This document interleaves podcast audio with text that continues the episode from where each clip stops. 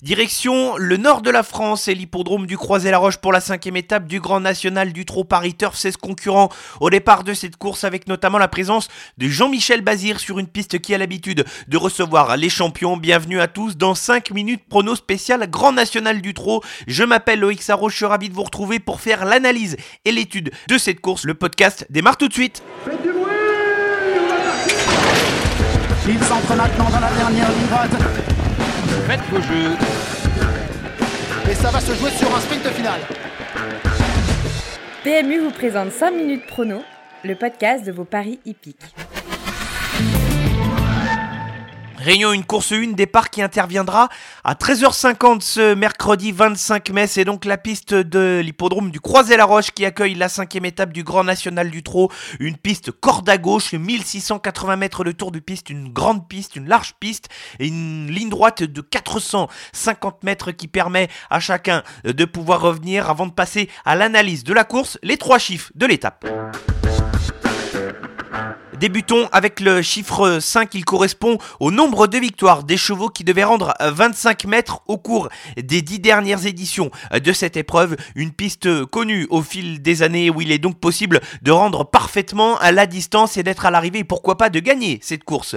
Le deuxième chiffre, c'est le chiffre 100, c'est le pourcentage de réussite d'Anna Nebol, le numéro 13, lorsqu'elle évolue en étant déférée les quatre pieds. J'en avais déjà parlé à l'occasion de la quatrième étape. Elle a soigné ses statistiques désormais en 5 tentatives pieds nus. Elle totalise une victoire et 4 places. Enfin, le troisième chiffre de cette étape, c'est le chiffre 668. Il correspond au nombre de jours qui séparent la course de ce mercredi à la dernière tentative de Copsil numéro 8 lorsqu'il évoluait en étant ferré les 4 pieds. Il n'a plus couru avec cette configuration de ferrure depuis une victoire dans la catégorie des apprentis qui remonte au 26 juillet 2020. C'était sur l'hippodrome de Saint-Omer. Depuis, il a systématiquement été déféré à chaque fois. Il sera pleinement ferré ce mercredi. Voilà les trois chiffres de l'étape. Place désormais au prono.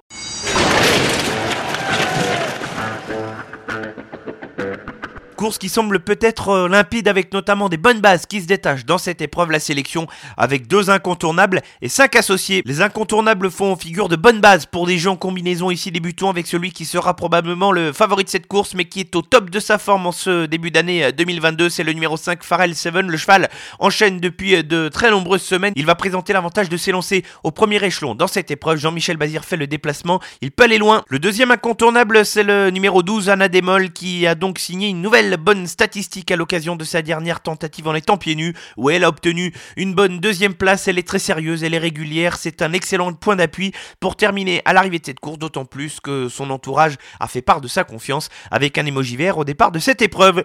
Six associés dans l'ordre de mes préférences avec le numéro 6, El Greco Bello, c'est à mon sens l'autre bonne chance du premier échelon. Le cheval est cette fois déféré, ce qui avait été le cas au cours du mois de mars où il avait très bien fait à cette occasion. Le cheval vient d'effectuer une course de remise en jambe attention à lui.